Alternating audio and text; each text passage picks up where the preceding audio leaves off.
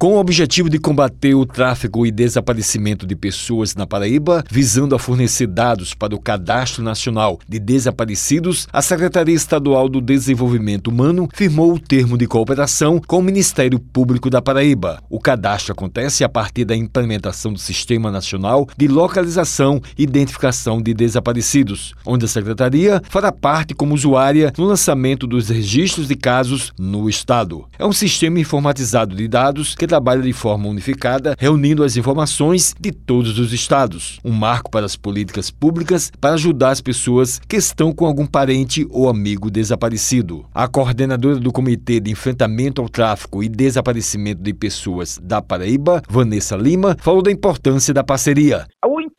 Dessa parceria, nós como núcleo de enfrentamento ao tráfico e desaparecimento de pessoas da Paraíba, muitas vezes somos portas de entrada, as pessoas sabem do nosso trabalho nos procuram falando sobre o desaparecimento de pessoas. Ela explicou como funciona o sistema. Entra em contato com a pessoa que está à frente do caso, faz uma série de perguntas para tentar entender o motivo pelo qual a pessoa desapareceu. Nós não vamos fazer o papel da polícia, o nosso intuito é tentar entender o motivo pelo qual as pessoas desaparecem, para assim poder fazer a nossa atribuição, que é a política estadual de enfrentamento ao tráfico e desaparecimento de pessoas da Paraíba. Vanessa destacou a colaboração da sociedade e da família.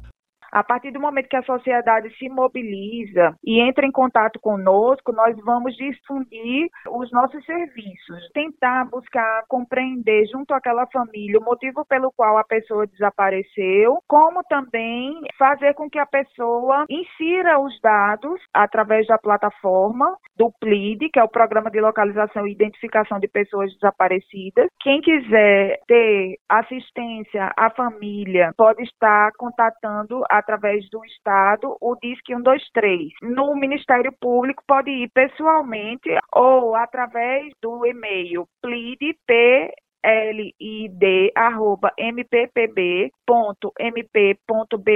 para que sejam inseridos os dados dessa pessoa que desapareceu. Wellington Sérgio para a Rádio Tabajara, uma emissora da EPC, Empresa Paraibana de Comunicação.